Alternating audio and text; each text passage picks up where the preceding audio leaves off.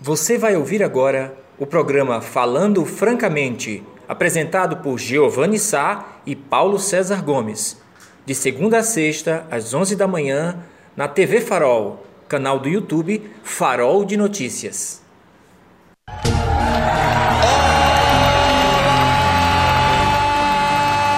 Bom dia, bom dia, bom dia, bom dia, bom dia, bom dia, minha linda e amada Serra Talhada.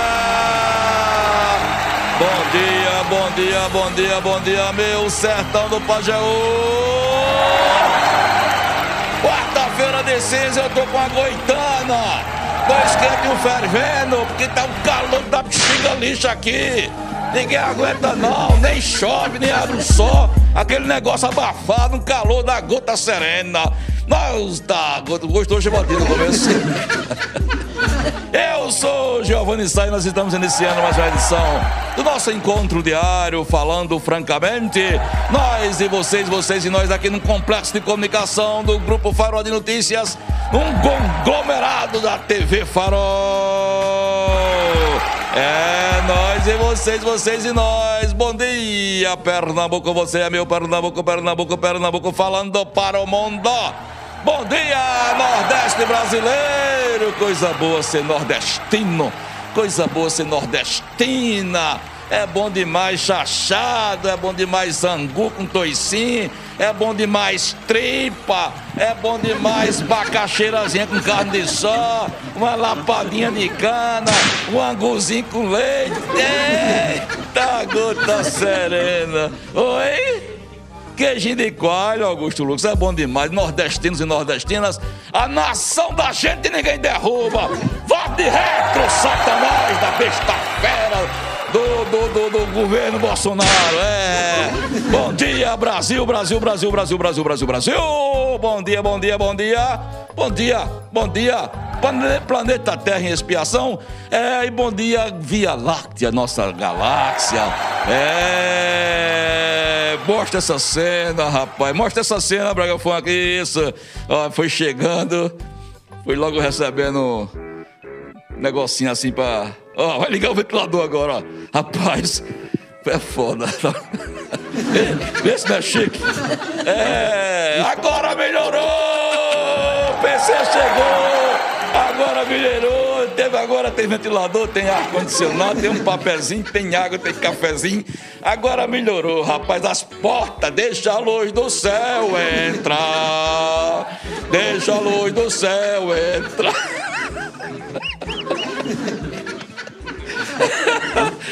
Eita, meu Deus do céu! Hoje eu tô arretado. Quarta-feira de cinzas. Quarta-feira de cinzas. Meu amigo, nesta quarta-feira de cinzas, você ficou o tempo todo aquela cueca furada dentro de casa, a mulher dizendo: vá trocar a cueca. Você deitado no sofá só biritando pés sujos, as unhas grandes, podre praticamente, quase cinza. A coitada da mulher implorando para você se cuidar, fazer asepsia para ir ao ninho de amor. E você não. Você é nojento. Só bebendo cachaça, um babaquara. Rapaz, muda essa vida. Hoje é quarta-feira de cinzas. Acorde para Jesus. Mude desta vida. Saia do bar da periferia e vá para o mais corte.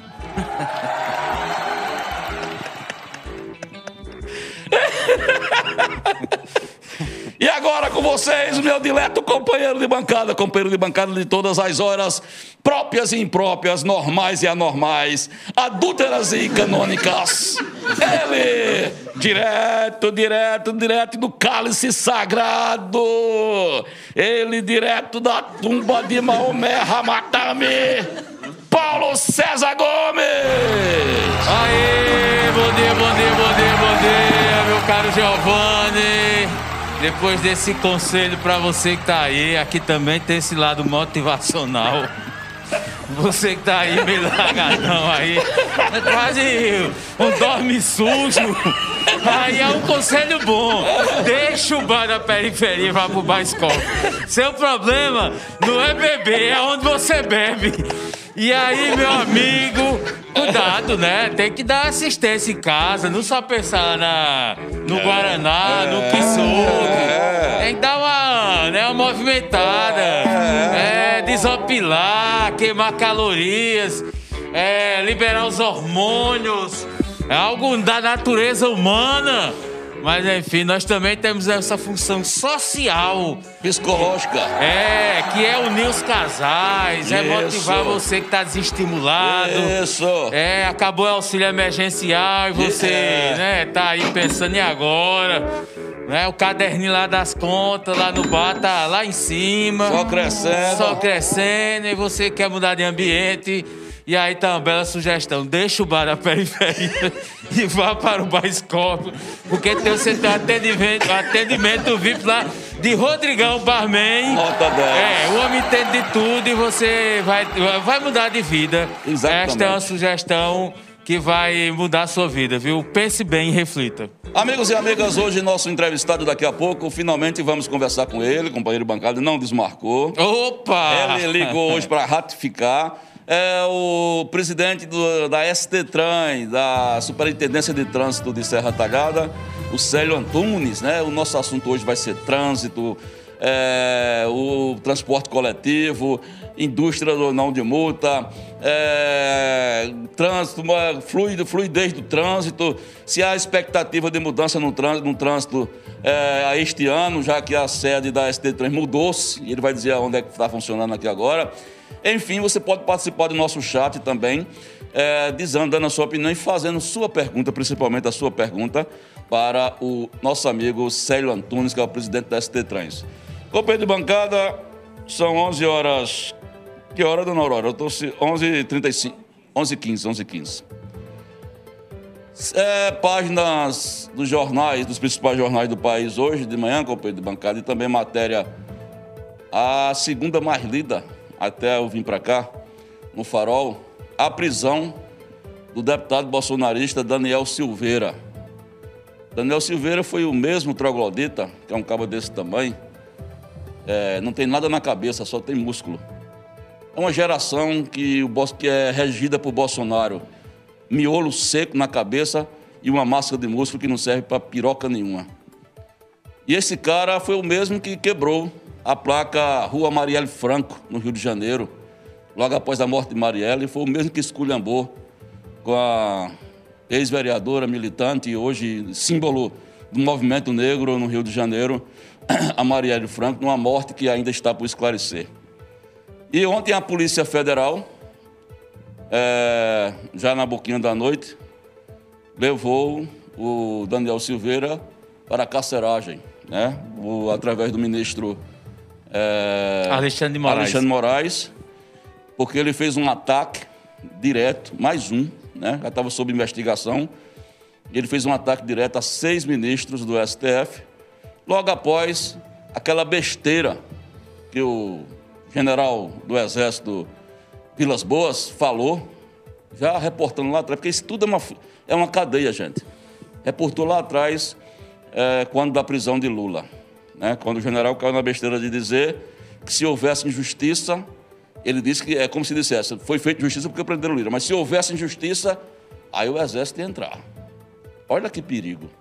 Olha que frase bombástica. Passou despercebido? Não, está no livro, está gravado. E aí teve a resposta do Edson Fachin, ministro do STF, se contrapondo defendendo a democracia, que nós vivemos num Estado democrático de direito. E aí, o Dani Cebozão, o Daniel Silveira, é, deputado do PSL, capacho de Bolsonaro, se doeu. E quando todo bolsonarista se dói, geralmente ele ataca. Ele não defende, ele não, se, ele não defende uma tese dentro da racionalidade, ele perde para o ataque. Foi aí quando ele partiu para o ataque de seis ministros da, do STF. Antes, companheiro de bancada, o meu presidente, já no final de semana, lá em Camboriú, Balneário Camboriú, em Santa Catarina, chegou a defender o fechamento de seis jornais, seis jornais e um blog. o blog Antagonista e mais seis grandes jornais, Estado de São Paulo, Folha de São Paulo, que para ele são jornais, são imprensa que fala dele, que faz fake news. E ele não gosta que ninguém que fale dele. Ele disse: a minha vontade é de fechar o blog Antagonista e de fechar os seis jornais. Imagina se essa besta fera, se essa moda dessa besta fera pega. Não vai sobrar pedra sobre pedra de imprensa livre e democrática nesse país. Ele, se ele faz o conserto, entre aspas, dizendo: Mas eu sou um democrata. Ele dá vontade de dizer outra coisa. Eu vou me calar, mas dá vontade de dizer outra coisa. Foi baseado nesse cenário todinho que o Daniel Silveira partiu para cima do STF, ressuscitando inclusive o AI-5, companheiro de bancada. E hoje, por incrível que pareça, eu coloquei, eu coloquei um comentário de um, de, um, de um leitor, que eu sei quem é, por incrível que pareça, esse leitor é um professor. Esse leitor é um professor. Eu tenho um codinome lá, mas eu tenho, eu tenho o IP dele, tenho o e-mail dele. Mas boteia, é o pensamento dele, é o pensamento dele. Agora eu discordo, viu, professor? É um professor da rede estadual, bolsonarista, né? defendendo a fala do Daniel Silveira, defendendo o AI-5 e falando até em AI-6, que ele fala que o AI-6 passa pela extinção do PT dos e dos partidos de esquerda. Um professor, bicho. Olha, olha, olha, gente, está lá no farol, não botei no lixo, não. Mas olha que espécie de barril de pobre está sendo formado, meus amigos, minhas amigas, desde que esse governo que não faz absolutamente nada. Nós estamos com 240 mil mortos, passamos já, estamos chegando a 10 milhões de infectados. Mas o que ele faz é atacar as liberdades individuais, atacar as minorias, armar o povo e rir de quem toma vacina. O povo de bancada é revoltante. Eu, me, eu comecei com essa alegria toda, mas quando eu, quando eu li essa matéria na madrugada, que eu começo a atualizar o farol na madrugada, isso, isso bate uma revolta que dá a impressão de toda aquela, todas aquelas pessoas, companheiro, e amigos e amigas, que foram torturados na, na ditadura, tantos amigos e amigas, né, tantos militantes de esquerda, que estavam lutando contra o autoritarismo foram torturados, foram mortos nas prisões. Tem pai e mãe que procura filho ainda hoje. Tem pai e mãe que não encontrou o corpo do filho ainda hoje. Aí esses caras querem que volte tudo isso em nome da besta-feira do presidente Jair Bolsonaro. Aí ninguém aguenta mais. Agora atentem bem para o momento que a gente está vivendo. Eu pergunto a você, para você entrar no jogo, o que você espera Aliás, espera não, que eu sei, eu sei que você espera, mas o que você acha que vai acontecer com esse deputado? Porque ele já ele foi, ele entrou, não reagiu, mas saiu tirando onda, dizendo, olha, eu vou para. Eu estou indo de quando que eu estou indo para um hotel. Eu vou passar só a noite na cadeia e depois eu vou sair. E não se trata de que chamam de que o deputado tem direito. Como é que se chama? Foro privilegiado. Não, é, for, não, a liberdade quando ele está. É, a liberdade de expressão. Liberdade de expressão, é. na tribuna que ele pode. É, né? porque tem dois tipos de. Tem uma palavrinha aí. É, é imunidade parlamentar. Imunidade parlamentar. Não se é. trata de imunidade parlamentar, porque é um vídeo que ele gravou, ele não estava é, no tribuna. Tem, exatamente. Ele tem não a formal no e a material. A ele não estava no exercício do mandato. Claro. Ele tem imunidade parlamentar quando está no exercício do mandato, quando está na tribuna, quando está numa comissão parlamentar de inquérito quando está numa comissão da Câmara, não é isso? Aí ele tem a liberdade de dizer o que ele quiser. Né? Inclusive, essa besteira que ele disse, eu podia ter dito na tribuna e não tinha acontecido nada. Porque ele estava dentro da imunidade parlamentar dele.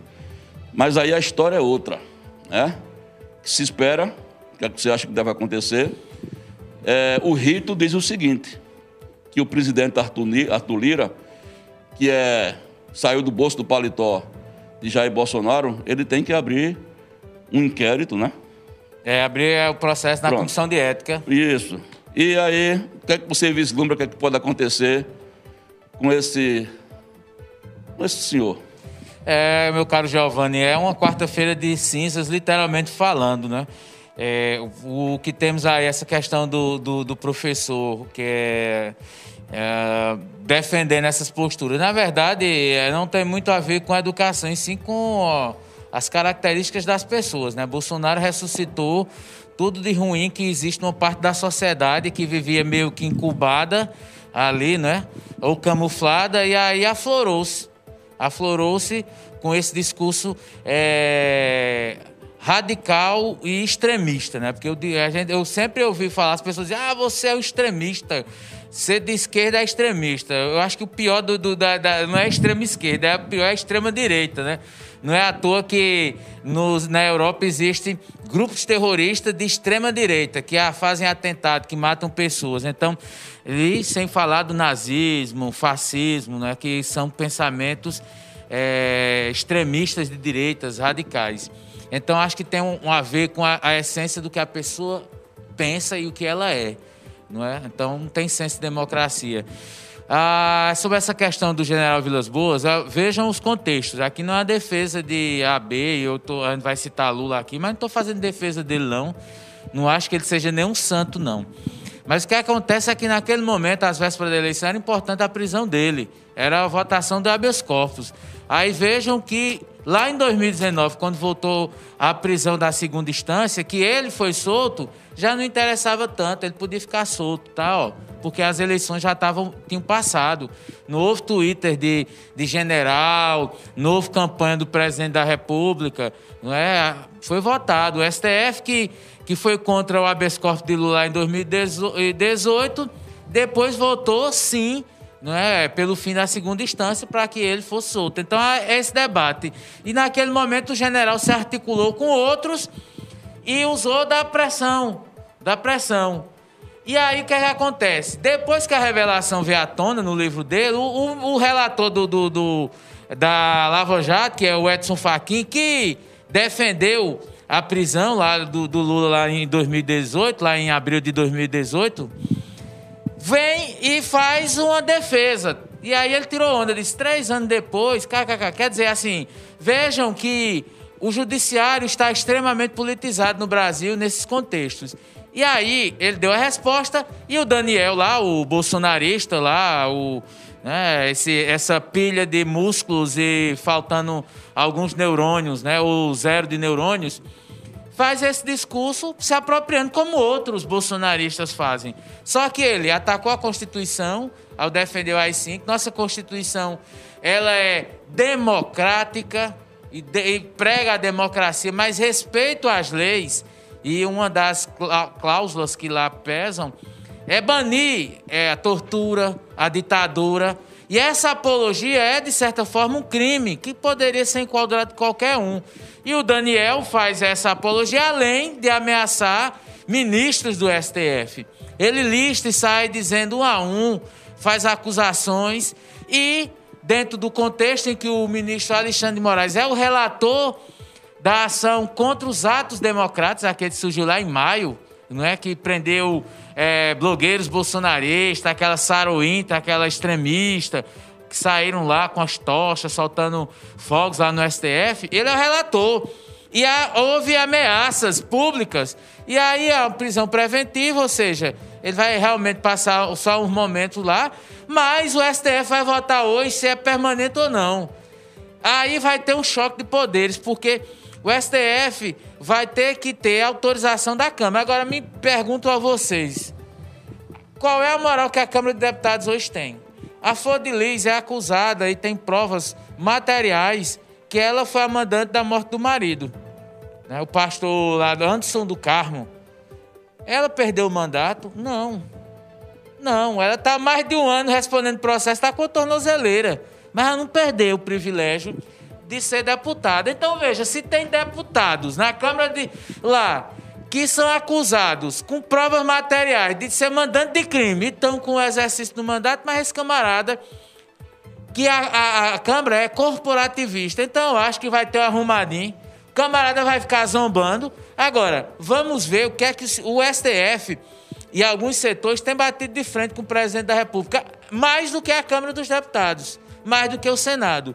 Mas vamos ver. Agora, como lição, é importante. Vamos, tem que se mostrar que no Brasil ainda temos uma lei maior que a Constituição. O presidente, ao assumir, os deputados ao assumirem, eles juram a Constituição. Com todo respeito, não é a Bíblia, apesar de ser católico, não é a qualquer outra é, orientação religiosa, ao Corão, Torá e outros símbolos religiosos ou imagem, a qualquer outra coisa. Eles juram defender a Constituição. E o que o STF fez ontem Ao mandar prender o camarada 11 e tanta da noite foi justamente isso, defender a Constituição. E por que ela é importante? Porque ela só existe porque muitos tiveram que morrer, como disse meu companheiro Jael Fansar, para que ela existisse, para que ela fosse aprovada, para que as pessoas não perdessem ao, ao norte da democracia, de que a participação popular, para que aqueles que lá, em outrora, né, generais, aqueles que defenderam a ditadura, continuem e vão continuar na lata de lixo da história. Ninguém vai apagar a história da ditadura no Brasil. Ninguém. Não é Bolsonaro nem seus bolsonaristas. Nós sempre vamos ter na escória da história do Brasil, na lata do lixo, na fossa, a ditadura militar. E junto com eles vai todos os que defendem, inclusive este deputado, né, esse Daniel e tantos outros, inclusive o presidente da República. Que uma hora, meu caro Giovanni, nós vamos dar a descarga vai entupir um pouquinho, porque é muita, é, é muita merda, é. é. muita merda esses camaradas todos, mas uma hora vão descer de rala abaixo e a gente vai ter um pouco de sossego e principalmente respeito com a vida e com a democracia. Olha, meus amigos e minhas amigas, depois desta bela fala do meu companheiro de bancada, são 11h29. Dona Aurora insiste em perguntar que horas são. Eita, Dona Aurora! Sempre pontual, Dona Aurora! Sempre pontual. Dona Aurora. 11h29, Dona Aurora, Dona Aurora, Dona Aurora. Você que está travaleando pelo centro da cidade, você que está passeando, você que está saindo do, de algum ambiente comercial, está procurando um bom local, um bom local para almoçar eu vou lhe dar a dica agora e não vou cobrar nada. É Comedoria do Sertão. Comedoria do Sertão é o restaurante bacana do meu amigo Ebenezer, de uma culinária regional espetacular. Meus amigos, minhas amigas, vale a pena, viu? É você dar uma passadinha lá. E a minha sugestão é que você é, aproveite, viu? Porque tem muita coisa boa lá, muita coisa boa. É, olha, de, a culinária regional que você imaginar, sabe? Fica em frente da Faculdade de Formação de Professores, na Avenida Afonso Magalhães. E tem um detalhe, tem um detalhe. Todo é, o ambiente, ele está preparado para te proteger, para te deixar bem. Meu amigo Milton, um abraço. Ele, olha, as mesas têm um espaço necessário, é, cada um litro de álcool gel em cada mesa, cada prato, cada talher, ele é impermeabilizado com um plástico que é autodegradável ao se tirar. Ele joga, você joga no lixo, antes de chegar no lixo, ele já vai se derretendo no ar. É, é, é fantástico. Eu me lembrei de Odisseia no Espaço, 2021, de É um ambiente bacana. Ele tem uma equipe maravilhosa, rapaz. Tem uma equipe de meninas maravilhosa, uma chefe de cozinha maravilhosa. Max Tuel só vive lá. É, depois ele vai dar um depoimento lá. Todo dia 10 ele vai lá e fica lá certinho no dia 10, né? Pronto, é bacana lá. Antes do dia 10 é eu e ele. A gente só vai entre dia 10 e dia 12. Chega no dia 13, está todo mundo leso. Aí é assim mesmo. Mas a dica é comedoria do sertão. Agora, se você estiver no shopping center, ou se você estiver indo para o shopping center, você vai na Vila Bela Delicatessen. Rapaz, a loja da Vila Bela Delicatessen, lá no shopping center, eu recomendo, viu? Vai fazer uma visitinha, vai. Vila Bela Delicatessen, que está fazendo 25 anos, e 25 anos não são 25 dias, meu amigo, minha amiga. É, minha amiga Ivanilda, parabéns, sucesso. 50 empre... 55 empregos diretos, cerca de 150 empregos indiretos. Essa é a história da Vila Bela Delicatessen em 25 anos, que é orgulho de Serra Talhada, viu? E lá tem todas as guloseimas num precinho que cabe no seu bolso. Agora tem lá na padaria, padaria não, na, no bairro da BB, tem a área master, é a, é a, é a área mãe lá. Você tem bacana, bacana. Eu sempre costumo lá nos finais de semana. Agora, vale a pena você passar lá, porque lá tem um bodinho, uma sopinha, um bolinho mesclado, um siquilozinho. Lembra do siquilo que nossa avó fazia? Siquilo, coisa boa. Tarecozinho.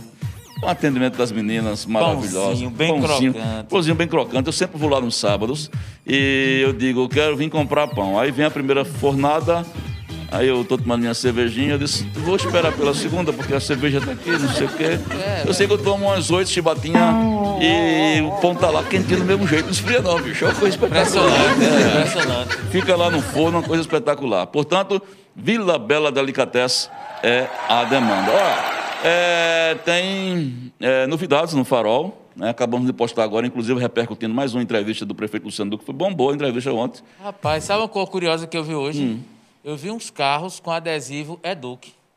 Eduque. É Duque. Começou, né? Eu não sei se é proposital, mas fica atenção. Se alguém tiver aí, manda aí pra gente. Mas eu achei curioso, porque isso foi usado em 2011. Foi, foi 2011, verdade. então não tinha mais esses adesivos. Eu não sei se é uma estratégia de marketing. Foi- foi verdade, foi mas verdade. vamos ficar observando aí pra ver se esse emplacar essa história aí do Eduque, né, pra 2022. É, assim, é, tá começando. Dizem que está começando muito cedo. Eu acho que está começando na hora certa, porque o que vai ter de candidato aí para concorrer com o Duque, né? Aí não vai estar no gibi. Mas Eu já- acho que é um jogo que, vo- que você tem Cada que um tem que- jogar, né? é, Não vai é. esperar o jogo acontecer. E pela pra- conversa de Duque ontem, vocês viram aqui, quando ele sentou com a gente e conversou, uma conversa boa, ele está disposto, ele já está com um plano traçado, ele já está com, com um roteiro traçado, com um discurso pronto. E a matéria de 10 horas agora justamente ele, ele justificando, ou dando resposta, digamos, digamos assim, às críticas de que ele estaria em Brasília às custas da prefeitura. Né? Ele esteve aqui ontem, explicou direitinho, está lá a matéria completa. Se você não viu o programa, você vê lá na TV, lá no, no site, que está lá tudo completo. E tem uma matéria também hoje que vale a pena vocês é, acessar o Farol, que é a primeira mais lida até há pouco tempo. A polícia trocou bala ontem, em Betânia, 95 quilômetros de Serra Talhada, numa roça de maconha. É, destruiu 45 mil pés de maconha, velho. Impressionante. né? É uma, doni- uma denúncia anônima, a Polícia Militar do 14º BPM, e eles conseguiram encontrar a roça, companheiro de bancada, pelo sistema de irrigação. Os caras construíram um sistema de irrigação, a, a fonte que acaba que ligou, disse, é só vocês seguir os caninhos. Siga, siga o cano. Siga o cano. siga os canos. Aí chegaram lá e tinha três caras, um espingarda calibre 32, começaram a jogar a bala no. a mandar bala no, no- na polícia. A polícia começou a, a, a trocar- a mandar bala também. Os cabos não aguentaram, soltaram as balas. Teve um cabo que pegou a faca peixeira e disse assim: Venha, se tu é doido, vê não. Aí levaram o doido, tá lá. É. Isso, Chibatinha. A matéria está completa lá, com riqueza de detalhes, exatamente A, como eu estou contando aqui. a, a questão que eu, sabe, eu sempre acho curioso é o seguinte: é desmontar desses plantios, né? Mas é a ponta da história. É. Que é o camarada lá, às vezes um agricultor, que alguém diz, ó, tu vai ganhar dinheiro. Mas é curioso que nunca se chega ao distribuidor Nunca ou ao chega. financiador, É verdade, quem, é quem banca a história do dinheiro. né? É verdade. Porque aí é que desmonta, mas é, chama a atenção por ser uma cidade tão próxima, né? A gente passou muitos anos convivendo com essa história aqui em Serra Talhada, tem diminuído, né? É. Até, até porque muita Exato. gente foi presa. E aí é, fica, o cara fica su, com nome sujo, fica marginalizado por essa história aí do, do plantio da maconha. Mas tá aí, parabéns à polícia, né? Parabéns. Porque foi lá e Exatamente. tentou pegar, trocar tiro, né? E É, exatamente. né? Ninguém, graças a Deus, saiu Não, ferido. ninguém saiu ferido e, a- e essa matéria está completa lá e a maconha foi erradicada. Bom, são 11 horas e 35 minutos.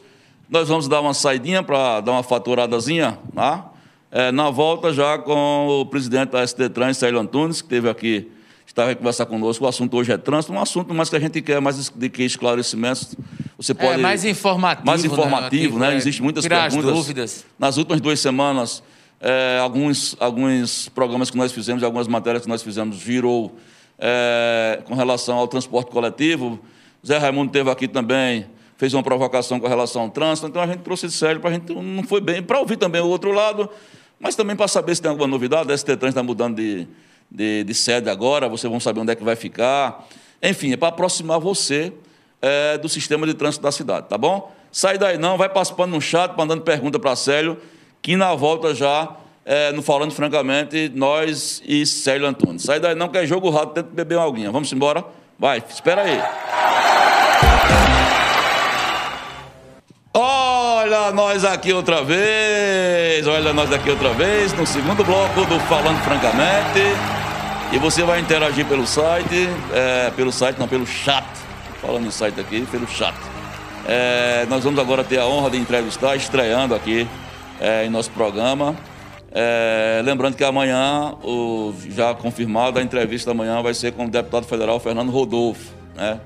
É o pro- autor do projeto do Fura Fila. Então amanhã nós vamos conversar com ele. Mas hoje temos a honra de receber o presidente do ST Trans, Superintendência de Trânsito de Serra Talhada.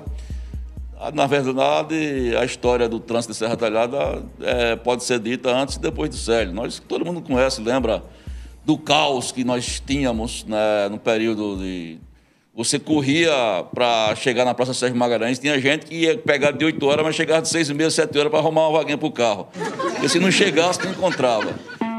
Hora de 11 a meio-dia, para você ir para o banco, você não encontrava local de estacionamento nem na Rua 15, nem na Rua nem na, na Praça Sérgio Magalhães. Eram os dois gargalos. Foi aí quando surgiu é, essa história de, da Zona Azul, né? muita polêmica no começo, mas aí as pessoas foram assimilando e hoje a Zona Azul é uma realidade que nos ajuda é, a levar o nosso dia a dia. Então, essa é uma das conquistas que Serra Talhada ganhou com o surgimento da ST Trans. E Célio também vai trazer novidades. Vai trazer novidades. Está surgindo uma campanha bacana aí para você que é condutor, para você que é pedestre. A gente vai falar sobre isso. Está criando um novo endereço. Então, essa é a história. Célio, meu irmão, muito obrigado. Parabéns aí pelo, pela condução do trabalho na ST Trans. Eu vou já começar a nossa conversa é, já fazendo uma provocação a você com relação ao transporte de coletivo, de ônibus. Porque nas últimas duas semanas a gente tem recebido muitas críticas, reclamações de leitores, principalmente daqueles ônibus do, do bairro Vila Bela. Com relação ao horário, as pessoas alegam que é, os, os, não, não, não há res, horário certo, não tem como se esperar, tem hora que espera uma, duas horas.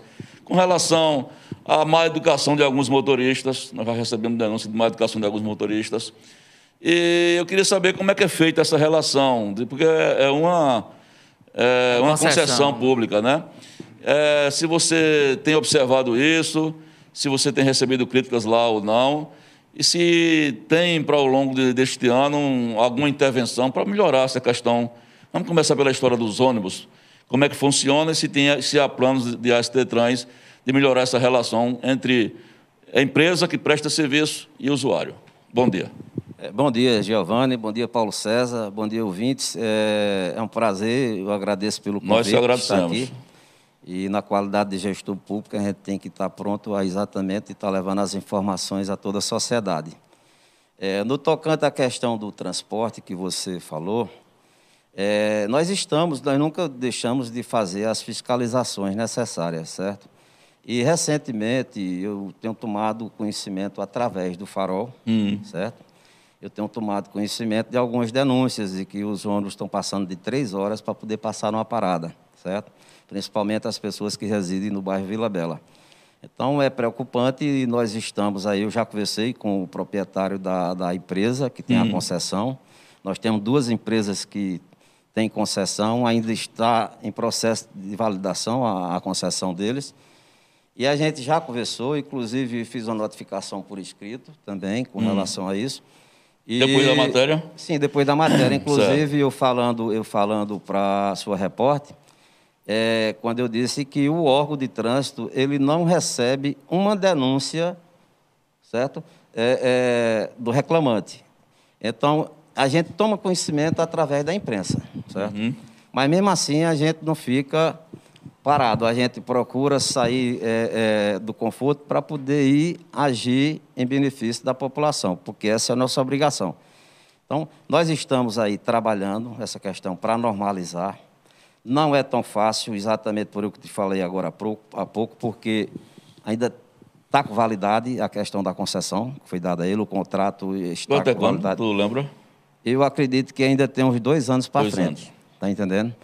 Mas, mesmo assim, preocupado com o crescimento da população de Serra Talhada, tanto a população residente como aquela população flutuante que a gente tem diariamente, porque Serra Talhada hoje recebe é, é uma população daí de outros municípios diariamente de grande escala, certo? Você mesmo é, toma conhecimento Isso. disso através da você que faz parte da imprensa. Você sabe que com a abertura de shopping, esses grandes empreendimentos que abriram em Serra Talhada, fazem com que isso aconteça. Então, a Serra Talhada, a Serra Talhada cresceu economicamente, cresceu em termos de população, e a gente tem que ter cuidado com a questão da infraestrutura, principalmente com relação ao transporte coletivo urbano. E o que é que nós vamos fazer? Nós vamos fazer aí uma linha tronco, certo? Nós vamos criar uma nova linha tronco para dar apoio à questão desse sistema, certo? Passando por todos os bairros e pelo centro da cidade, além de faculdades e universidades, certo? Boa notícia, uma primeira então, boa notícia. Essa linha vai. Nós estamos fazendo o termo de referência dessa, dessa questão para poder fazer uma nova licitação, certo? E ela vai acontecer e nós vamos ficar com três empresas prestando serviço. Essa linha ainda vem esse semestre? Acredito que sim. A ideia é que esse semestre ainda ela comece exatamente a operar. Concluída essa questão do, do termo de referência e, e, e levantar todos esses dados, aí a gente vai exatamente colocar isso para o processo de licitação. A empresa que ganhar, que tiver interesse em participar, certo? Então, ela vai ter um, mais um contrato aí, a gente vai ficar cobrando. A gente não tem que cobrar só a questão do tempo do ônibus, a gente tem que cobrar também com relação ao estado de conservação que o próprio carro está, certo? Vamos dizer, o ônibus, quando eu peço aos agentes, aí dessa semana mesmo nós já fizemos algumas, algumas fiscalizações. Aí eu peço para eles anotarem como é que anda o banco, se tem algum ferro solto, se tem isso, tem aquilo, olhar a questão do pneu, farol, todas essas questões. A gente sabe que tem muitas deficiências, certo? Mas a gente também não pode, não pode chegar e dizer, a partir de hoje está cancelado, porque se tem pouco ônibus circulando, pior é não ter mais nenhum ônibus ah, circulando. Isso é verdade. Certo? Então a gente deixa a população desassistida no seu total. Então a gente está fazendo a coisa com responsabilidade, mas logo, logo a gente vai estar tá melhorando esse, esse tipo de transporte. O, o Célio, antes de, da pergunta do PC, ainda na questão do, do, do ônibus, só para não esquecer, eu sinto falta de uma regulamentação de paradas fixas, principalmente no corredor da Enoque Inácio, não tem como ver. É, o, que o cara é muito normal. O cara não, ele para onde ele quer, ele para quando o cara dá a mão já pensou em regulamentar você, essa história? Você está certo. inclusive, inclusive, já estamos com um trabalho pronto para sinalizar a questão de todos os pontos, não apenas no centro da cidade, mas em todas as vias as quais os ônibus passarem, nós vamos ter lá a placa de ônibus sinalizando até o trajeto dele. Certo. certo? Além de alguns abrigos padronizados, não precisa ser aquela coisa grande que incomode para você implantar numa calçada, uma coisa padrão, como acontece em outras cidades por aí. Um abrigo que seja mais baixo, que faça a parte do sombreamento e até da questão da chuva, e que seja pequeno. Isso. Que ali vai sinalizar e vai exatamente ter um ponto de orientação para o usuário desse tipo de transporte. PC. É, Célio, bom dia, obrigado aí pela sua presença. É, nós temos aqui colocado, desde o final do ano passado, é, dentro dessa nova da mudança na Câmara de Vereadores, né, jovens é, entrando, um grupo aí de, de vereadores do primeiro mandato, além do grupo que já é remanescente. E a gente pauta muito a questão da, da, da necessidade de ter uma lei municipal de transportes.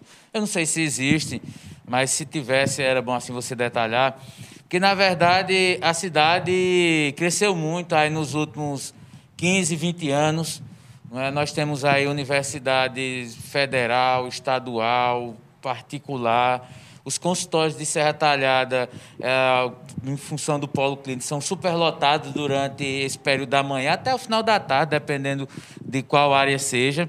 Então, o, o, a nossa dinâmica de cidade mudou. Não é, nós não somos mais a cidade lá dos anos 80, dos anos 70. É uma outra, é outra coisa. Eu me lembro que é, até os anos 80 era é, criança e via ali na rua Pátio Ferraz aquelas Kombi que levavam o pessoal para a bomba, né? Que é o bairro São Cristóvão. Então você pegava e tinha umas Kombis, né? E tinha as veranesas que iam para Triunfo. Mas eu queria saber de você se tem alguma coisa nesse sentido de para regulamentar o trânsito retalhadas ou se existe um pré-projeto, uma ideia. Porque você falou aí de uma terceira empresa, aí eu queria que se você pudesse destrinchar quais são as áreas hoje que são atingidas por ônibus coletivos, quais são os bairros. E por que a gente não tem esses ônibus circulando no, domingo ou até certas horas? Há muita gente que sempre pergunta nesse sentido. Né? E sobre essa coisa aí, como sugestão, de repente os ônibus poderiam sério, ter um disque denúncia ou ouvidoria.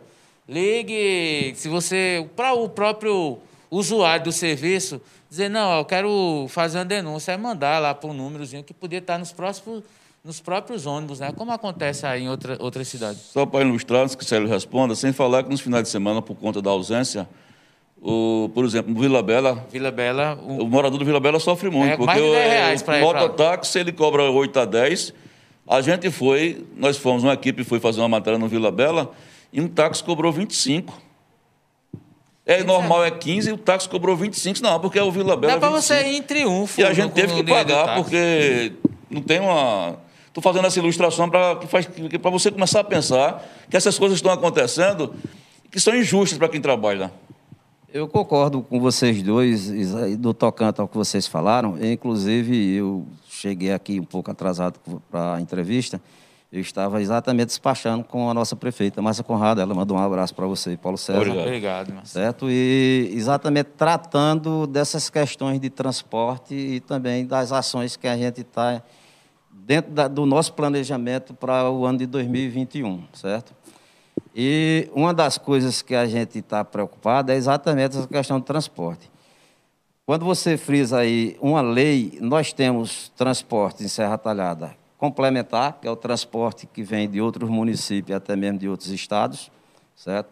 Nós temos o mototaxista, nós temos o taxista e nós temos o transporte público coletivo, certo? Então, existe lei para todos eles. O que está faltando é exatamente um projeto de lei que nós já estamos elaborando para mandar para a Câmara, certo? É para a questão da criação do transporte alternativo. O que seria o transporte alternativo? É o transporte do próprio município. O transporte que vem dos distritos e povoados à sede. Está entendendo? Então, Gerenciado pelo é, município. Porque o transporte complementar, que é o que vem de outros municípios e de outros estados, que a demanda dele é muito alta, ele já tem um receptivo, certo? Tem um terminal, que lá acontece o embarque e o desembarque dos usuários, certo? Dos passageiros, e já está em processo de melhoramento toda essa questão desse transporte. Então, a gente precisa agora organizar o transporte alternativo, que são muitas, muitos ônibus, eh, eh, caminhonetas, eh, vans, essas coisas todas, que vêm de todos os nossos distritos, certo? E dos povoados também, diariamente para a sede. É a ideia Então, que seria gerenciado pelo município. É, é, também tem que ser, porque quem cuida do transporte urbano é o próprio município. Então, as leis, foram, é, elas têm que ser criadas pelo próprio município, e a gente é quem vai, a ST Trans é quem vai fiscalizar diretamente esse tipo de transporte. Aí nós vamos dizer o que pode, o que não pode, está entendendo? Conversar com todo mundo, ver um local também que a gente possa acomodar esse tipo de transporte. Porque, vamos dizer assim, a gente está acomodando o transporte complementar no terminal de passageiro, certo? Aí, de repente, eu esvaziei a Pato Ferraz, a Frano Godoy, a Comandante Superior, a Joca Magalhães, Agostinho Nuno Magalhães, a Praça Cornélio Soares e outras ruas mais, certo? Centralizei, deu tudo certo. Aí agora você tem exatamente esse outro tipo de transporte que está tomando O espaço. o espaço. Transporte da zona rural. Está entendendo? Então a gente precisa cuidar dele. Então o primeiro processo é oficializá-lo. Certo? E o segundo é buscar a questão do ordenamento. Né? Exatamente. E dentro da lei vai criar, vai dizer qual a idade do ônibus, qual é o estado que ele tem que estar, tal, essas questões todas. E a questão de documentação do, do, do condutor do veículo, se ele está capacitado para aquela função, se ele é habilitado ou não. Então, essa é uma das preocupações que a gente já está elaborando isso para mandar para a Câmara, vamos conversar com os vereadores, explicar da necessidade, certo? Assim como também já estamos também com, com um, um projeto de lei para levar à Câmara para discutir sobre as questões de ampliação da frota de táxi, certo? Porque nós estamos dentro de um limite. Existe um limite que é dado, vamos dizer assim, nós estamos num parâmetro de 800 para mil habitantes para um táxi. Então, a gente tem 120 táxis e a gente está fazendo um recadastramento em cima disso aí, que você viu que a gente está quase concluindo uma padronização desse tipo de transporte. É o transporte mais organizado que a gente tem hoje, é o Todos de os táxi. táxis hoje tem que ser branco. Tem que ser branco e padronizado ta- também uma com taxa. as taxas, com o código de E, e regularidade os e, tudo aplicativos, motoristas de aplicativo, vocês têm um mapeamento também de, de Uber, de esses aplicativos? Não, nós não temos. Nós não temos. Eu acredito que se atalhado o que tem disso é muito pouco, tanto na parte de mototáxi como de táxi. Agora, o que é que a gente quer implantar? Que nós já conversamos isso há um ano atrás, certo? E atendendo a categoria, a gente buscou esperar mais um pouco, porque mexe no bolso. E quando mexe no bolso, processo de crise, pandemia, essas questões todas, aí a gente tem que ter a preocupação de como vai fazer. Mas não pode demorar muito tempo, a gente tem que implantar o taxímetro. Pronto, era você Porque agora... o taxímetro vai, dar, vai, vai, vai cobrar o valor justo para todo mundo. Não vai acontecer aquilo que um cobra 30, outro cobra 20, outro cobra 15. Está entendendo? É. Eu, sou, eu, eu tenho conhecimento que tem táxi que está cobrando do aeroporto para cá 50 reais. Está entendendo? Nós vamos colocar agora a frota de tá- é, é, é, os táxis do aeroporto, que o aeroporto já está funcionando de segunda a sexta-feira. A tendência dele é aumentar cada vez mais, certo? E tem gente que precisa, certo? Aí vai fazer uma central aqui para quem está lá, se não tem táxi lá no aeroporto, você aciona para aqui para a cidade, esse, esse táxi sai daqui para pegar o passageiro.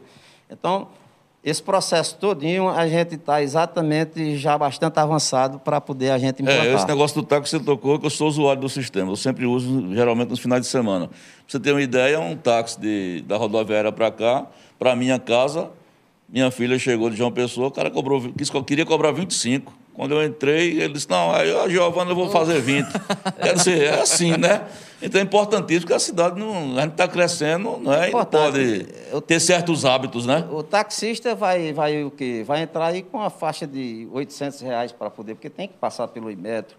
Você vai implantar aquele aparelho, aquelas questões todas. Agora, vale lembrar que vai ficar bom para todo mundo. Vai bom para o usuário e vai ser bom também para o taxista. Não, porque vai, é, o- o- um taxímetro vai ajudar a clientela. Gente que não anda, que sabe que não tem 15 conto, ele vai mandar para se tiver porque, 10. na- na você verdade, tem uma vai- bandeirada, É. você te- vai ter a bandeira 1, a bandeira 2, certo? E você vai ter X centavos por quilômetro rodado. Então, é uma coisa justa. Você vai pagar mundo. pelo que você andou, né? Até porque, Exatamente. com todo respeito, assim, a gente tem que falar do valor, mas o taxista está sofrendo. A gasolina está cinco reais. Exato. É, é um absurdo, Exatamente. né? Então, é, tem esse adendo. Agora, o justo é que fosse uma coisa igualitária. Eu acho que os taxímetros... A vão ideia do governo muito. é exatamente essa. Foi isso que a prefeita me transmitiu. Disse: vamos tentar o máximo possível, o mais rápido, a gente tentar organizar o sistema de transporte. Porque a gente tem que dizer que nós temos um sistema Já de passou, transporte. já passou da hora, está no caminho certo. Exatamente, tem que fazer isso. E a hora é essa: é início de governo, a gente tem que fazer todas essas alterações e procurar fazer a coisa andar dentro do mais correto possível. Eu vou pedir para a PC já dando uma olhadinha na- nas, nas participações, e enquanto ele olha, eu vou lhe perguntar uma coisa que nós recebemos Zé Raimundo semana passada, não foi, PC? Isso. O vereador Zé Raimundo na semana passada. É, e ele, inclusive nós repercutimos no Farol, não sei se você você chegou a ler, uma fala onde ele disse que ia pedir a convocação é sua. Pronto, e, o pessoal da Guarda Municipal, porque quer ver, discutir melhorias no trânsito. E dentro dessa, desse, desse gancho, eu pergunto a você que uma das coisas que sempre vem, pra, pelo menos para o Farol, é a reclamação quando o cabo é multado. O cabo, não, cabo, cabo sempre acha que está certo, mas não tem. Eu, é, eu acho que entre 10, 8 entre cada 10 matérias que a gente escreve é, é por conta do cabo que levou multa e se acha injustiçado, né? É, eu queria saber se, como é que está esse volume de multas que o pessoal tem leitor que diz, ah, é a indústria da multa, é a prefeitura multa porque tem que fazer dinheiro, tem que fazer caixa. Se você concorda com isso, se você tem um balanço do ano passado, é, foi uma coisa rentável para o município, sim, né? se, Assim, se você tem um balanço, eu Essa sei que Olha, Giovanni. de cabeça assim. É, eu posso expressar para você alguns números. Por exemplo, quando você diz, você sabe que, que o mais importante hoje na questão da segurança no trânsito é a gente investir na educação, certo? Isso, E falou daqui a pouco sobre Nós isso. fizemos um belo trabalho ao longo desses três últimos anos, que foi exatamente levando, levando instruções às escolas com relação à questão do trânsito, à segurança do pedestre, do próprio condutor. Então, a gente fez um levantamento juntamente com profissionais do DETRAN, que são dessa área da educação ao trânsito. Inclusive, fizemos fóruns aqui, já três fóruns foram realizados em parceria com o DETRAN. E é impressionante quando você convoca toda uma categoria, como mototaxista, que nós temos, é o maior número que a gente tem aqui, e eles não ligam para nada. Você sorteia capacetes, você traz instrutores de Recife, médico, para mostrar as gravidades com relação aos acidentados de moto. Então você vai e faz, aí você coloca na Câmara de Vereadores 100, 150 pessoas, 50, 70. Quer dizer, é, você vai de ponto em ponto, faz o convite, você quase que faz uma intimação para que ele participe, para aquele processo de orientação. É, a maneira do trabalhar irregular, ela favorece tudo isso. E uma das coisas que a gente encontrou é que a gente precisa educar. Cícero Lopes, padre Cícero, Sim. ele fez um belo trabalho com a gente durante dois anos. Entreguei o departamento de educação a ele. Montei de, Ele tá lá com você, é? de infraestrutura, não. Ele hoje Tá ele passou no concurso, acho que ele está em Juazeiro do Ah, Padre sim, Cícero. sim. Juazeiro É, nunca mais ouvi. É, e nós chegamos, inclusive com parceria com a própria Secretaria da Educação, certo? Que também capacitou vários professores com relação a uma disciplina do trânsito e que ficou continuamente levando isso às escolas. Nós atingimos aí entre sindicatos, povoados, associações e escolas públicas e privadas, nós conseguimos chegar a mais de 16 mil pessoas. E esse trabalho nós vamos continuar. Aí a gente faz, e agora a gente está com um projeto, para dar sequência agora, já comecei com as blitz educativas, já vou fazendo seis.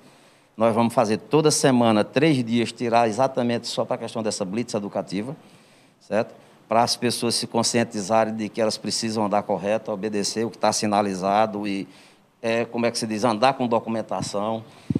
É, fazer um trabalho com o setor de comunicação do governo, certo? Onde a gente vai usar a, a dinâmica do palhaço, da comédia, certo? Vai levar isso É igual pra aqueles do rua. Recife, né? Da turma é, do Fonfon. exatamente, do Vai ter uma turma do Fonfon aqui também. Aí, como a comunicação tem um grupo de pessoas já envolvidas nesse processo, aí a gente vai juntar, junto com os agentes, com outras pessoas que tenham mais conhecimento voltada para isso, inclusive com o apoio do 14º Batalhão de Polícia também, que é muito importante, que eles também trabalham essa questão da segurança do trânsito.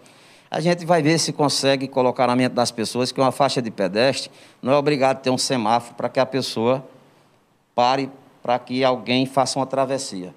Certo? Então a gente já vê cidades hoje em Pernambuco, como Petrolina, Vitória de Santo Antônio e outras mais aí, que já tem essa obediência. Então esse trabalho educação, ele né? tem que ser contínuo e isso aí é uma preocupação nossa, nós vamos continuar isso. E a gente vai até o maio amarelo, que é o mês que muito se trabalha o trânsito, é o mês de maio, o mês de setembro, mas a nossa ideia é tirar o ano todo. Mas a gente já começou com essas blitz nas ruas e vamos agora incrementar com o pessoal da comunicação para fazer esse trabalho, com panfletagem, com tudo direitinho. Tudo. E ouvindo a população, porque é muito importante. Aqui a gente não, a gente tem conhecimentos, porque a gente já trabalha no ramo, e a gente, mas a gente está sujeito às opiniões. É tanto que tudo que a gente vai fazer, de projeto de lei, por exemplo, agora mesmo está um projeto pronto em análise, mas eu ainda vou conversar com o pessoal do sindicato, sindicato de transporte, para a gente discutir, eles observarem, se quiserem opinar, dê sua opinião, mas a gente tem que implantar urgentemente a proibição de circulação de caminhões no centro da cidade. Você quer abastecer seu comércio, você vai abastecer das 18 horas até as 7 da manhã. Às 6 horas ou até às 7 da manhã. Arco Verde já é assim. Certo? Aí a gente já está finalizando isso para levar para a Câmara, exatamente aprovar isso para a gente começar a implantar. Boa ideia. E fazer Terceiro. essa fiscalização. Participações aí? Ó, Célio, é, a gente vai passar aqui algumas mensagens, aí você responde uma a uma, porque fica mais fácil, para não. não é? É, tem alguns que são só comentários de gente que a- acompanha a gente, aí interage aqui com, com- diariamente com a gente. Márcio Barro está dizendo que está em Gravatar bebendo, Giovanni. Márcio tá chamando, leva pra Barro. Gravatar. Márcio é o irmão de Dita. É, ele tá, ele nos é filho de acompanha. Zezé de João Lucas. É, nos acompanha todo dia. É, mora tá na vida Recife. boa, né, velho? Aí em Gravatar, velho. Tá bom demais. Dona Antônia Marques, Dona Toninha, bom dia, bom dia, querida. É, Márcio tá mandando um abraço aí. Dê um abraço aí em Célio, fala para ele melhorar o trânsito do centro. Dá para melhorar ainda mais, dá, Célio? Dá, um abraço para ele também. Dá, tem como melhorar. A gente tem que, olha, trânsito é uma coisa mutante. É o que aquilo que a gente fez há dois, três anos atrás, ele precisa ser analisado anualmente para poder ver se ele não já está superado. Aquilo Isso. que foi feito naquele momento foi necessário, mas talvez hoje não seja mais. Por exemplo, com essa manutenção preventiva e corretiva que eu fiz agora esses três dias no sistema de, de semáforos, certo? Troquei cabeamento, troquei algumas bolachas de LED, é, é, mudamos, é, fizemos sincronismo novamente, porque esses equipamentos são muito sensíveis. Então, falta de energia, oscilação de tensão, essas questões todas, altera o componente. Nós não temos um profissional que mexa nisso. Aí toda vez tem que trazer de Recife uma equipe para poder fazer essas coisas. Então fizemos tudo isso agora. Aí aproveitei o momento, a gente já tinha estudado a possibilidade, aí fiz o quê? No cruzamento da Joca Magalhães com Enoque Inácio, eu coloquei o terceiro tempo. Entendeu? Quem sobe a rua 15, ele agora pode girar. Quando- pode girar à esquerda para trás Joca Magalhães. é? Sim. Quando, quando Não, você vem pela é- igreja. É assim, veja só. Naquele cruzamento ali Sim, foi certo. colocado mais um tempo o semáforo, porque o semáforo só tinha dois tempos. É, o Rua pedestre. 15 e Isso. a Joca. Ele agora tem o terceiro tempo. A Rua 15 ficou com dois tempos e a Joca com um. Certo, Ou seja, cada mão da Rua 15 é um tempo. Tá entendendo? certo. Então, quem sobe, quando você está subindo, abriu para quem está subindo, ele está fechado para quem está na Joca e está fechado para quem vai descer. Aí você gira à Entendi. esquerda. Porque antes a gente pedia, eh, tinha uma placa diagramada eh, eh, eh, no semipórtico, que ele mostrava que você tinha que entrar na comandante superior para subir por trás da igreja É. e pegar para ir para lá. Essa era a, a- a- a- era o processo, esse era o processo correto. Então agora está liberado o giro Aí agora está liberado. A gente vai já, ter já mais, tá- porque não, você já meninos- pode girar à esquerda, Porque exatamente. antes, inclusive, tinha, geralmente ficava um carro da ST Trans lá. comandante, pra- É, não, você vem subindo ali pela Secretaria de Educação, não é? Sim. por trás do antigo grande hotel. Aí você não podia pegar a esquerda para sair atrás do Solidão Leite. Aí agora, com esse Agora terceiro pode. tempo, agora pode. Pode. Entendi. Como não pode você descer e pegar ali na Scarlett e girar para a praça. Aí não pode, sempre não pode, é. Não, não pode. É. E nem também quando você está lá na prefeitura também girar. Você entra na Pátio Ferraz, desce a Então a mudança foi essa, né? Naquela, naquele, naquele corredor, a única mudança recente é essa. É, porque tem muito giro. Aí o que é que acontecia? Acontecia muita multa. Quando tinha um agente ali, o cara fazia porque queria fazer. Ele sabia que tinha que fazer aquilo. Porque a cidade está sinalizada. Agora, o que não está acontecendo, infelizmente, é a obediência ao que está sendo mostrado. Ô, Célio, só para não perder o viés dessa, porque a gente tem outras perguntas, é, já que está falando de sinalização, duas curiosidades minhas. É, vai ser possível instalar um, um semáforo entre a Joca Magalhães e a Rua Cornélio Soares, ali próximo à casa de, de, de doutor Zé Alves? Porque ali é, é, um, é um fluxo grande, porque a gente só tem três entradas para Sérgio Magalhães, que é a da Joca, por trás da igreja Nossa Senhora da Penha, vindo pela Comandante Superior e lá pela Agostinho Nunes Magalhães. Né? O resto você não tem como entrar. Então ali você vem pela Rua do- dos Correios, né? a, a, Rua Cornélio Soares, então é assim, é uma rua muito movimentada. Aí você, e larga. Aí você pega a Joca Magalhães, muita gente indo dar bebê. Aí de vez em quando o motorista não tem que parar e esperar o outro passar, mas tá aí no seu radar e a outra é no Beco do Rio. É, ali do Rio é do Rio bronca. tem uma hora que ali fecha tudo, porque a gente querendo ir para Cachola, aeroporto, Floresta, Nazaré, Paulo Afonso, Petrolândia, e tem gente vindo. E assim, se não tiver paciência, vem moto, vem carro, vem caminhão, carreta que passa muito ali. Também é possível instalar semáforo ali? Olha, é, esses, dois, esses dois pontos que você citou, nós já trabalhamos a ideia disso aí. Inclusive, eu, eu trouxe um engenheiro de tráfego do Detran, ele passou aqui uns dois dias com a gente, para a gente fazer umas quatro a cinco verificações aí de futuras implantações de semáforo.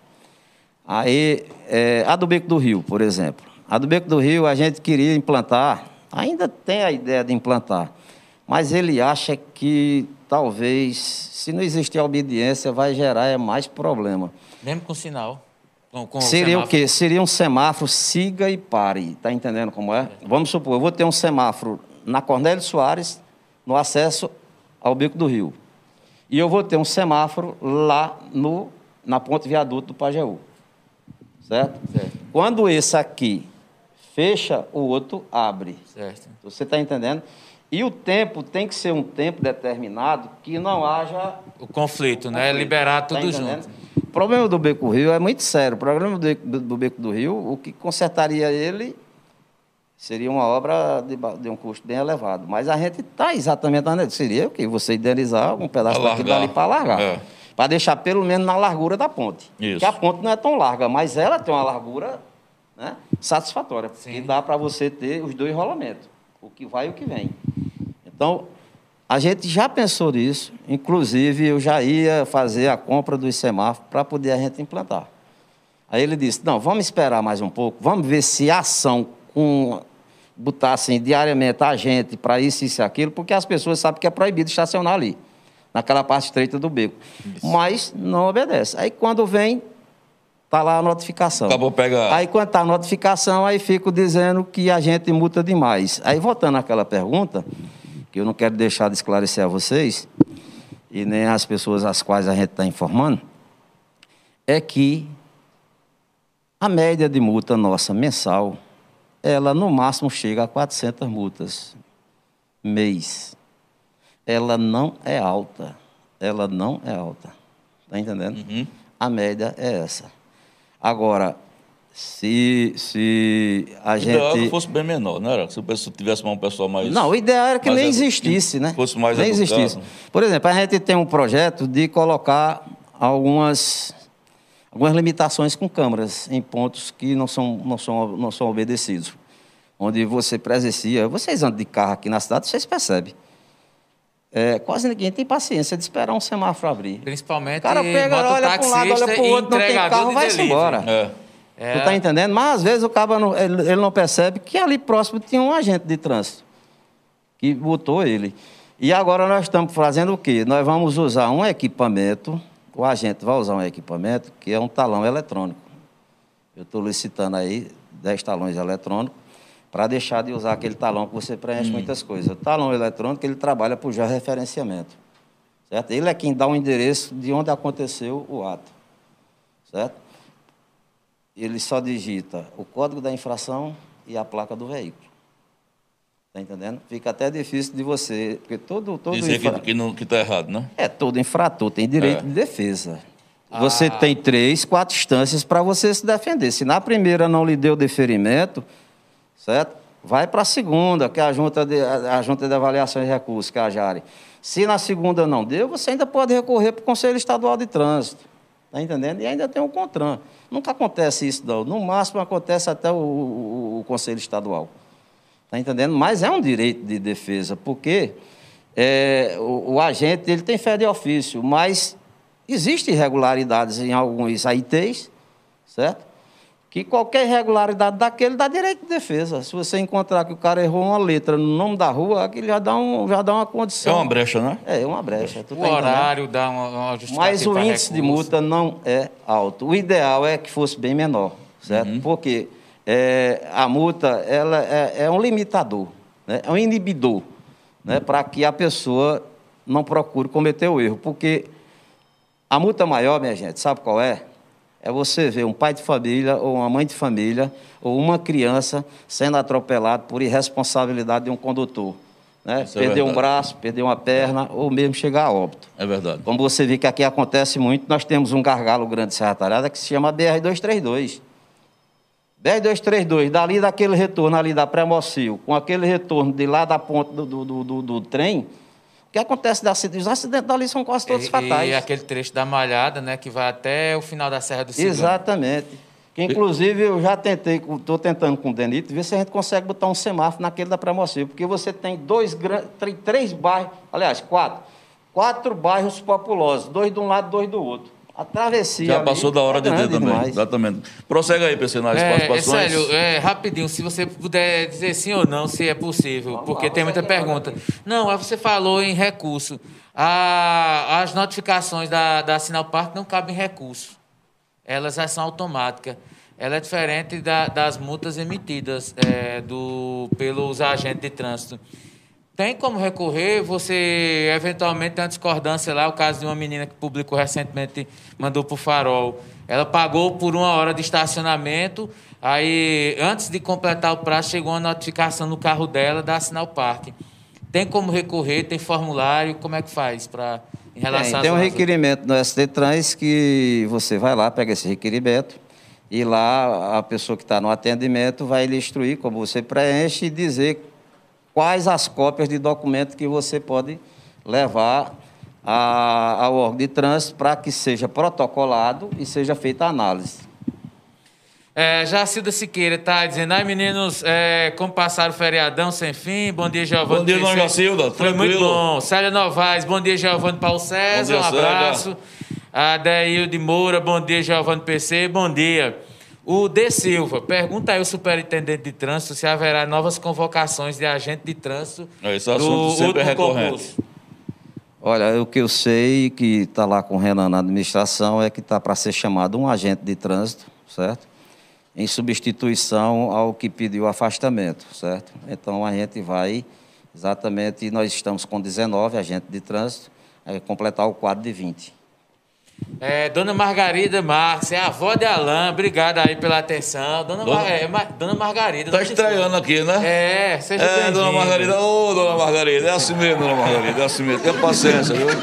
É, Célia Novaes, quase, né, sua xará, né? É, Célia que é irmã de, de Mária, filha de seu, seu é, Célia. Chico, né?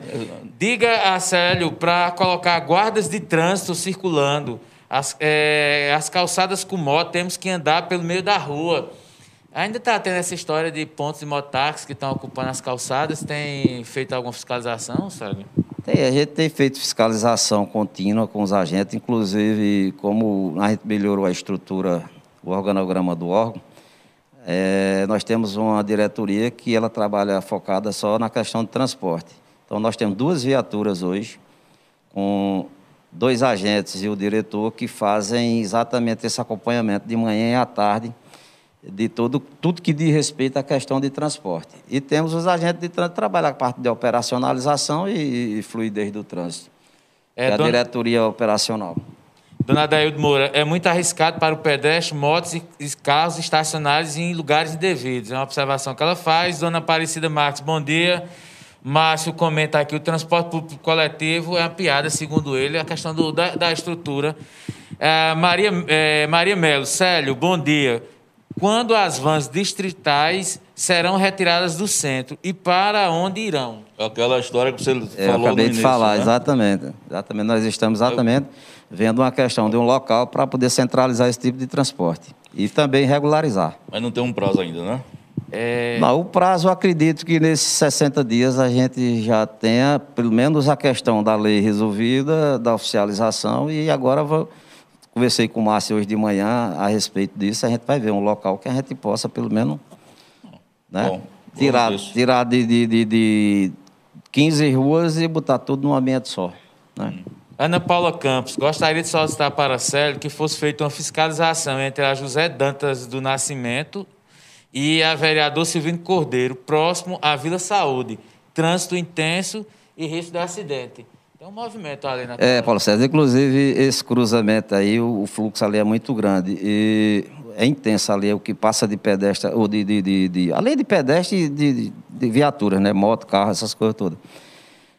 Aquilo que você falou também de lá da é porque Joca Magalhães com a Cornélio Soares né? também. Vem, aquele vem aquele estudo lá está né? sendo feito para poder a gente ver o que é que pode ser feito. Uhum. É, tem uma, uma pessoa aqui que pergunta, ela pediu para não citar o nome, mas é, ela fala o seguinte: é, pergunta aí sobre a, de, a, questão do informe sobre os ônibus. Eu mesmo faz um ano que não ando nesses coletivos porque são muito sujos. Ela fala sobre a, a higiene, a limpeza. Essa pessoa mora no bairro Vila Bela. É, também, além dos assentos, eh, vocês estão vendo a questão de dedetização? Como é que está isso? Está sendo exigido? Tem que ver. O ano passado nós fizemos duas, nós mesmos conseguimos com a saúde para poder fazer a higienização, exatamente também por causa da, da pandemia. Fizemos a higienização desses, desses ônibus, certo? É, a gente para uma vez por semestre todos os ônibus para poder fazer aquela verificação mais aprofundada, hum, certo? Vistoriazinha. Exatamente, uma vistoria que, que investigue mais detalhadamente exatamente tudo, certo?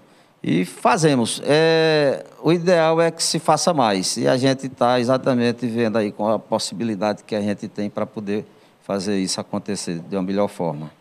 O, o Márcio, Márcio, volta, mas é só um comentário, né? Ele fala assim: ó, um aplicativo de táxi seria mais barato do que um táxi, porque é a questão do, do, do Uber e outras. É, enfim, tá, tá, a demanda aqui ainda é pouca. A Joélia Social está dando boa tarde. É, nosso fotógrafo Marcos Rodrigues faz uma pergunta, que também é só mais um esclarecimento, Célio. É, ele está perguntando se existe a possibilidade de parcelar multa de trânsito. Ele disse que viu algo na resolução do CONTRAN, mas não entendeu bem. Tem como parcelar a multa? Tem, existe essa possibilidade. Não é muito usual, não, mas existe. Pronto, Marcos, vai resolver o seu problema. viu? É. Aquele rapaz que está ali. Vai resolver o seu problema. É, o da. Silva voltou a perguntar a questão do- dos agentes de trânsito, você já explicou, né, sobre a convocação para o concurso. É, a, Joélia Social, Joélia Vasconcelos, diz seria muito oportuno sinalizar na lateral entre a Tupã e o pátio da feira. Colocar um semáforo e nunca foi finalizado ali, porque só nesse local o chão não foi pintado. Ali acidentes também. Foi pintado ou foi a água da, da enchente, da chuva que tirou, Sérgio? Não, foi sinalizado, sim. É porque ali é um setor que, que vamos dizer assim, é, a questão da sujeira, muitas vezes, ela cobre aquelas faixas de pedestre. É tanto que quando chove, você percebe nitidamente que reacende bem a questão da- das faixas de pedestre. Nós fizemos isso ano passado, eu fiz o centro quase todo, certo? E fizemos com termoplástico, fizemos com tinta acrílica, que já estava bastante apagado. Agora, uma coisa a gente pode dizer, nós temos um asfalto no centro da cidade ele, ele, ele em breve ele vai precisar de um recapeamento total, certo? E não parcial. Porque para sinalizar em um asfalto que já seja muito antigo, já tenha muito, já esteja um bocado comprom- comprometido, fica difícil até a- a- a própria questão da aderência, tanto da tinta como do termoplástico. Até o acabamento, não fica aquele acabamento 100% perfeito. Está entendendo?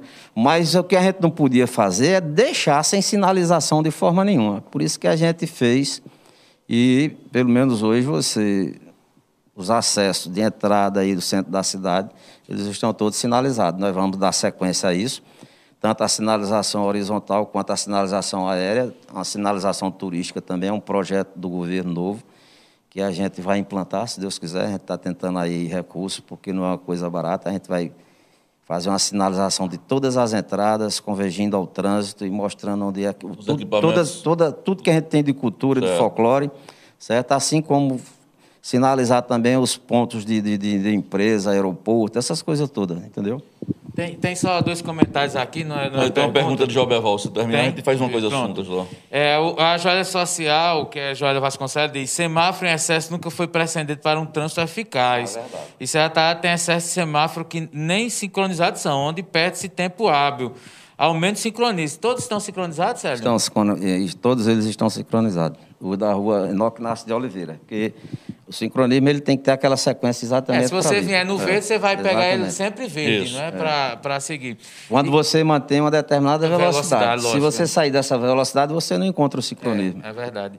É, Célio, só para passar aí para Giovanni, também a título de, de informação, já que está tendo esse mapeamento aí de vários pontos da cidade, é, Cristo, o Cristo é uma rotatória, mas não existe sinalização. Na rotatória, a preferência é de quem está circulando.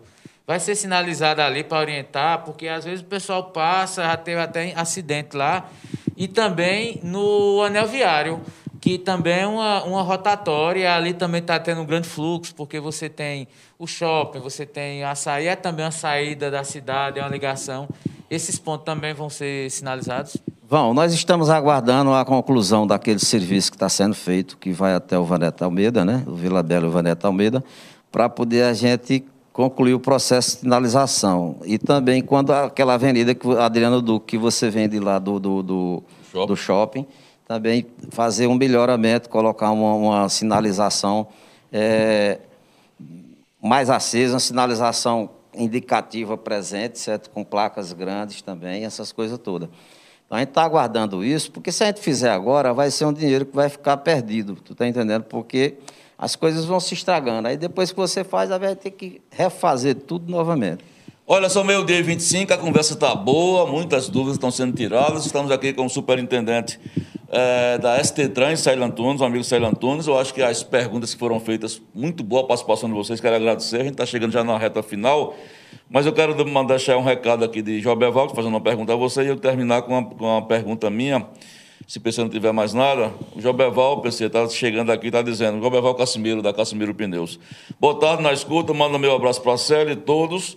Quanto ao professor, abraço e kkk. Um abraço, tu É, mora no meu coração, A Joberval. pergunta que ele faz, o Joberval Cassimiro, é o seguinte, Sérgio. Com relação ao sinal que fica na esquina da Compesa, quem vem da rua 15, sentido BR, pode entrar à direita quando o vermelho para seguir.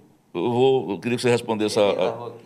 É, que, é, deve ser na Afonso Magalhães. É. Quando você vou, vai Deixa eu repetir. Com relação ao sinal que fica na esquina da Compesa. Certo, certo. Quem vem da rua 15, sentido BR, pode entrar à direita quando o vermelho para seguir? Não, não pode, porque ali tem uma faixa de pedestre exatamente quando ele fecha, ele está fechado, ele é para ficar fechado em todos os segmentos, porque é o tempo que o pedestre vai ter para fazer uma travessia.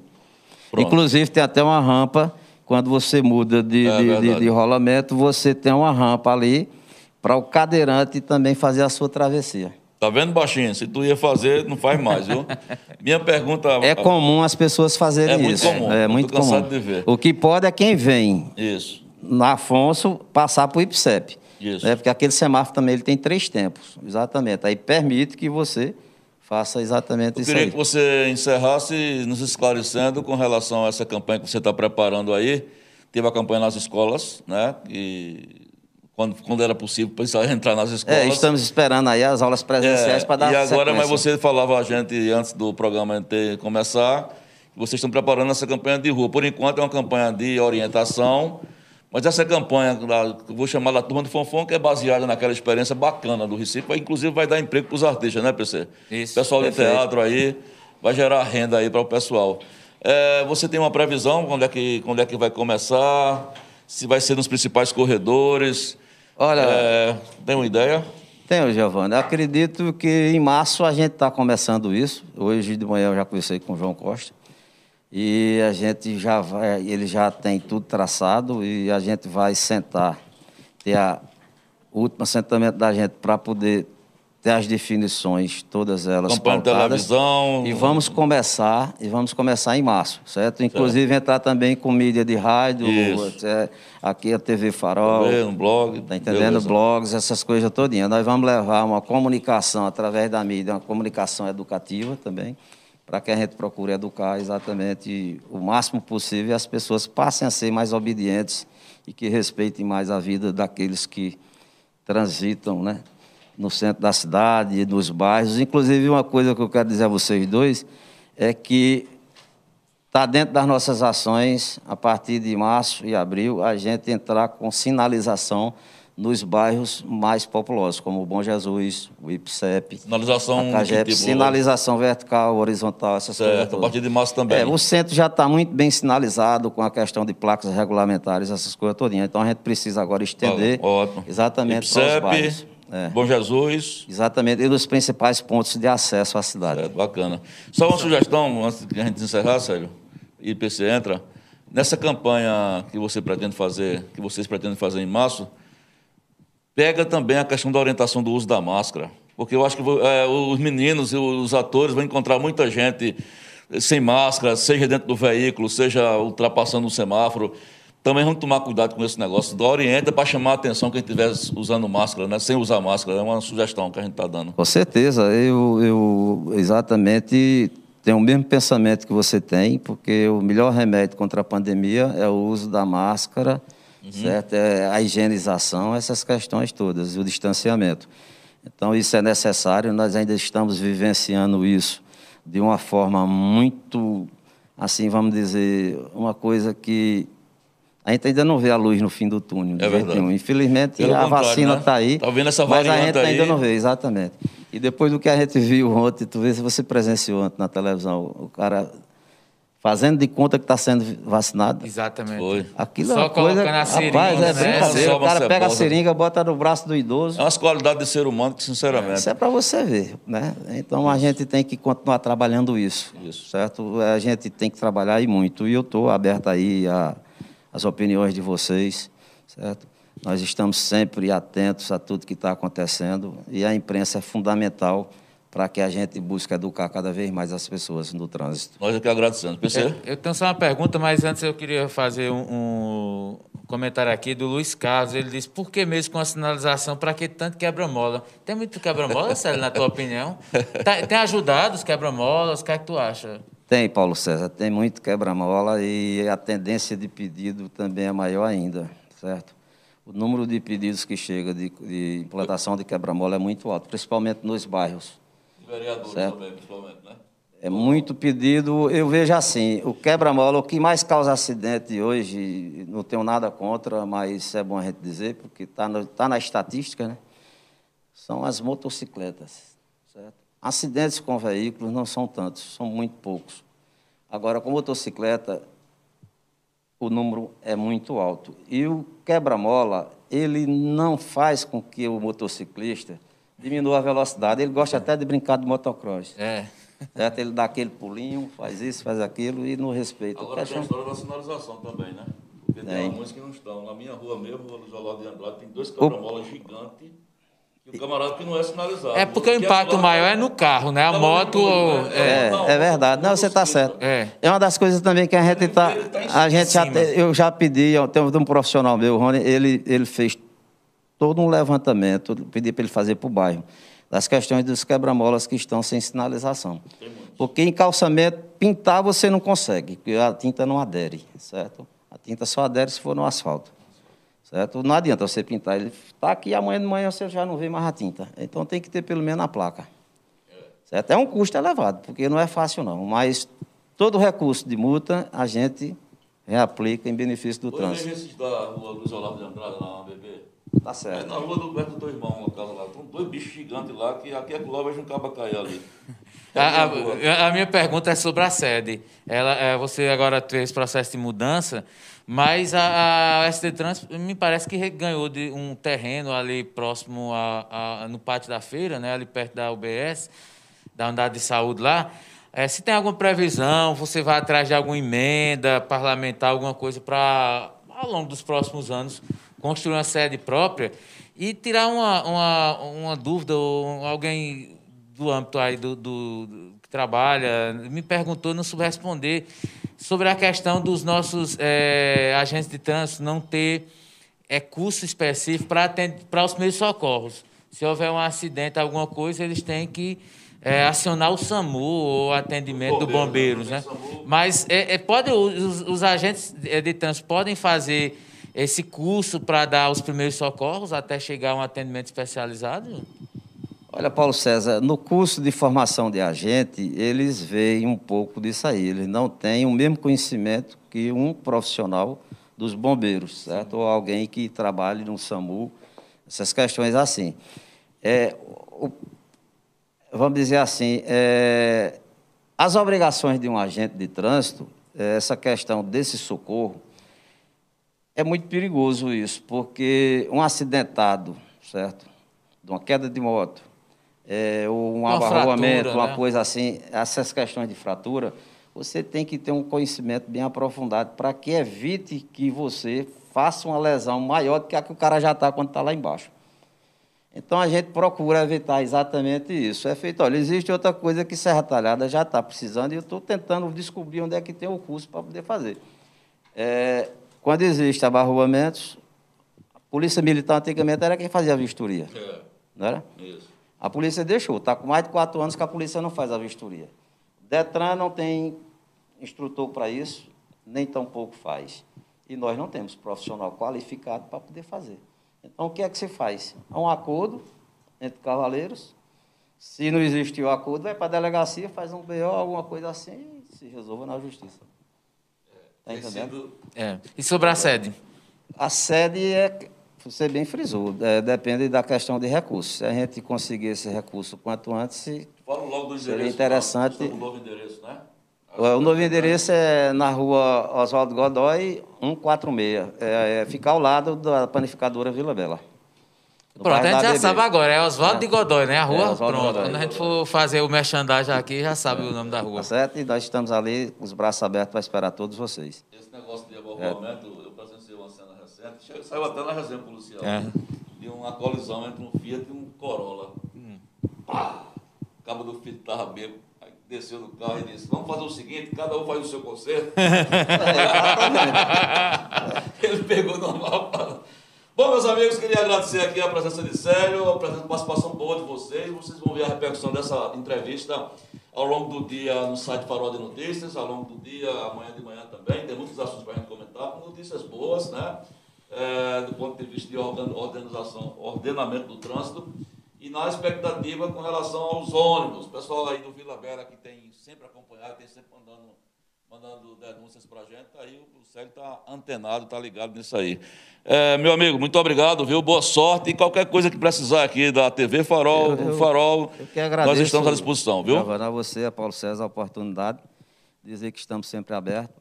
E vou aproveitar para finalizar, deixando um recado aqui aos lojistas, é, pedir a eles que não ocupem, não ocupem, não invadam os espaços que ficam às suas frentes, colocando cones e cavaletes. Na história dos cavaletes. A via pública é livre, ela não é departamento nem de lojista, nem de ninguém. É de quem está precisando de estacionar, se lá for permitido, estacionar livremente. Então, nós vamos começar com operações, já mandei alguns avisos, e a, o próximo aviso vai ser já a retirada daquele produto que está lá indevidamente. Então, vamos evitar problema, vamos ser obedientes e fazer as coisas acontecerem como a população gosta. Pronto. Muito obrigado, Célio Antunes. É, daqui a pouco tem matéria no Farol, é, inclusive uma matéria exclusiva sobre um estupro de vulnerável que teve aqui no município. A gente está apurando e vocês vão ver em primeira mão essas histórias, tá? Muito obrigado. Amanhã, deputado federal Fernando Rodolfo. O assunto é fura-fila da vacina. Tá tudo confirmado. A gente vai conversar com ele, que ele é autor de um projeto de lei que prevê, inclusive, prisão para o cidadão ou a cidadã que furar a fila da vacina. Já aconteceram alguns casos aqui em Pernambuco, está se espalhando no Brasil, Rio de Janeiro também, principalmente. E o Fernando Rodolfo, que é aqui, pernambucano, deputado pernambucano, de Caruaru, né, PC? Caruaru. Jornalista, companheiro de profissão. Ele entrou com essa ideia bacana e amanhã a gente vai conversar com ele via Meet. Você já pode participar, mandando as perguntas também, que é uma história muito legal, tá? Então, um abraço e até amanhã, 11 horas, nós e vocês, vocês e nós, no Falando Francamente. Tchau, não sai daí não, que tem notícia no Farol daqui a pouquinho. Estamos preparando, estamos esquentando. Tchau.